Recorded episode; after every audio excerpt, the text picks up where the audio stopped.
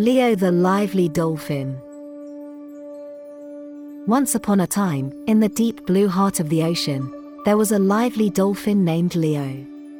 Leo was known for his boundless energy and his love for adventure. He lived with his family in a cozy underwater cave. Every day, he and his friends would explore the vibrant coral reefs and play games with the shimmering fish. One sunny morning, Leo woke up with a spark of excitement. He had a special idea for the day.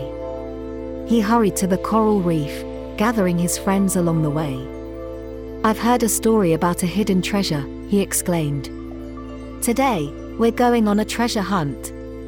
The little fish, crabs, and seahorses were thrilled. Leo explained that they would follow the ancient map passed down from generations of dolphins.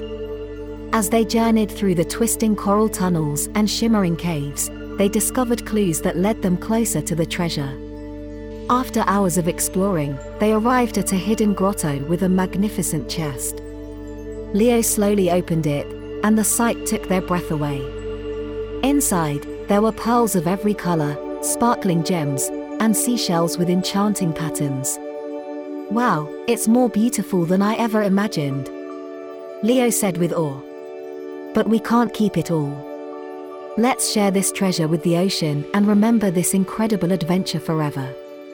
Leo and his friends decided to leave most of the treasure in the grotto, taking only a few pearls and seashells as mementos. As they swam back home, they felt their hearts lighter and their spirits brighter. The memory of their treasure hunt would remain a tale of wonder for generations to come.